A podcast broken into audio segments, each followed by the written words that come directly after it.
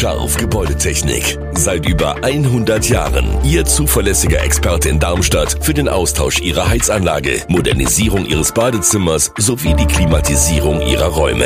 Erwarten Sie mehr von uns, als Sie es gewohnt sind. Scharf Gebäudetechnik.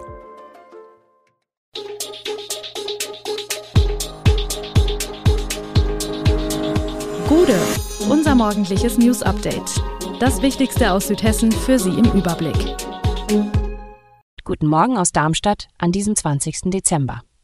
Lilien holen Punkt in Hoffenheim, hessische Regierung will mehr Geld in Bildung stecken und BioNTech mit Klage erfolgreich. Das und mehr hören Sie heute im Podcast. Der SV Darmstadt 98 hat im letzten Spiel vor der Winterpause in der Fußball-Bundesliga einen Zähler geholt. Bei der TSG Hoffenheim gab es am Dienstagabend ein 3 zu 3. Die Tore für die Lilien erzielten Luca Pfeiffer und Tim Skarke mit einem Doppelpack.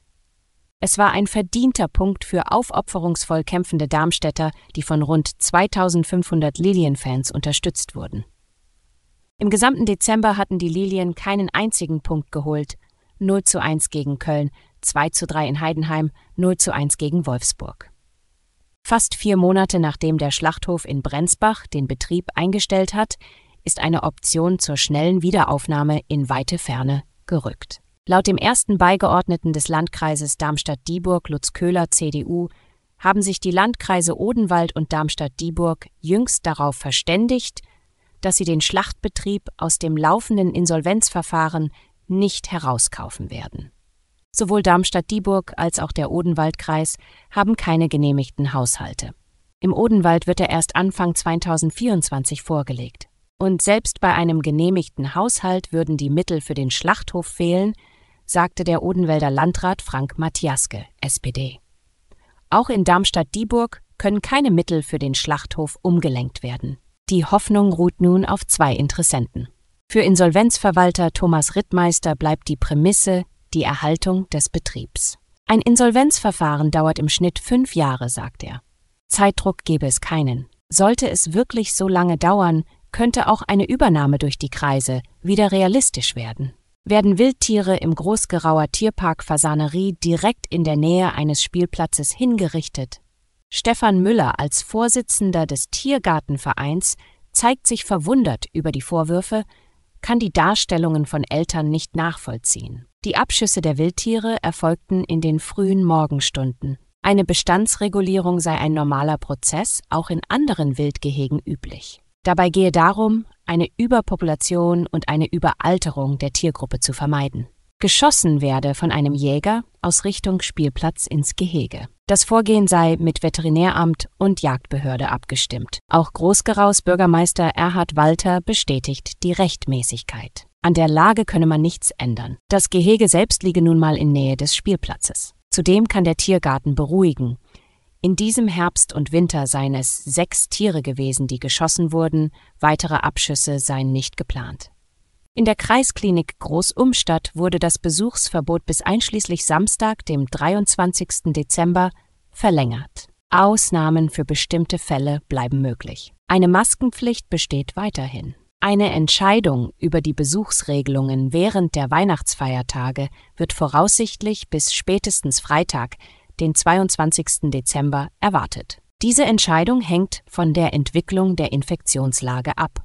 Die neue schwarz-rote Landesregierung in Hessen möchte mehr Geld in die Bildung stecken. Stecken im Koalitionsvertrag wurde zunächst ein Investitionsprogramm für den Kita-Ausbau und die Tagespflege vereinbart. Kommunen sollen von Betriebskosten entlastet werden, der Bau von Kitas soll künftig erleichtert und beschleunigt werden. CDU und SPD wollen außerdem ein verpflichtendes letztes Kita-Jahr vor der Grundschule einführen. Für die hessische Schullandschaft soll ein Sozialindex entwickelt werden. Anhand dessen erhalten Schulen mit besonderen Herausforderungen besondere Unterstützung vom Land.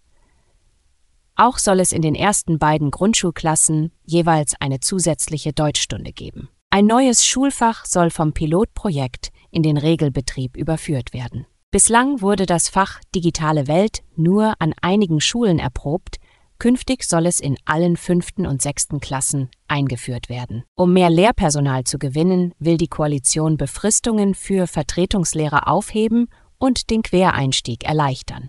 Der Vatikan hat angekündigt, dass homosexuelle Paare in der katholischen Kirche gesegnet werden dürfen, allerdings nicht im Rahmen eines Gottesdienstes.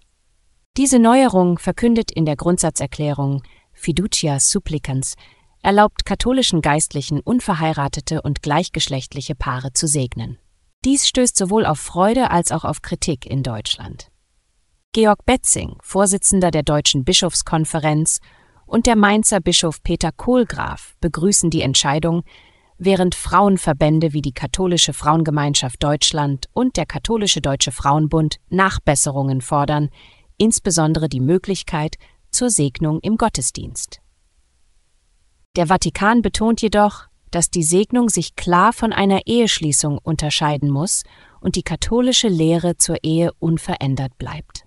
Reformbewegungen wie Wir sind Kirche kritisieren, dass die Entscheidung nicht weit genug gehe und fordern eine umfassende Neubewertung von Sexualmoral und Sexualität im kirchlichen Kontext. Die Erklärung des Vatikans wird als ein kleiner, aber wichtiger Schritt in die richtige Richtung für die Anerkennung homosexueller Paare gesehen, insbesondere in Teilen der Welt, wo queere Menschen verfolgt werden.